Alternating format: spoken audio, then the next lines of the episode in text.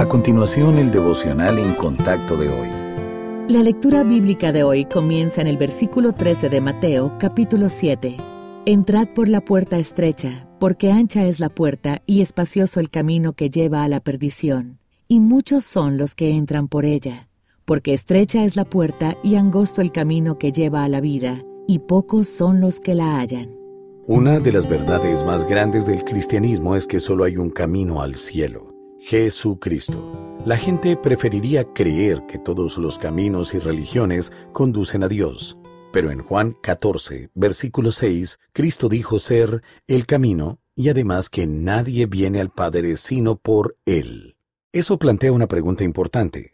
¿Cómo llegamos a Dios a través de Cristo? No es por medio de rituales religiosos, buenas obras o sacrificios, porque incluso Todas nuestras obras justas son como trapo de inmundicia ante Dios. La Biblia ofrece la respuesta.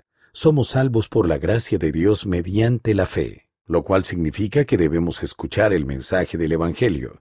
Incluye tanto la mala noticia de nuestra condición pecaminosa como la buena noticia de que Dios ofrece el perdón mediante la fe en su Hijo. Asimismo, debemos reconocer nuestra necesidad de un Salvador. Esto implica arrepentimiento y fe, nos apartamos de nuestros pecados y creemos con fe en que Cristo murió para pagar el castigo por nuestra iniquidad, y que luego resucitó de entre los muertos. Confiar en el Salvador nos permite dejar de vivir para nosotros mismos y empezar a vivir para Él.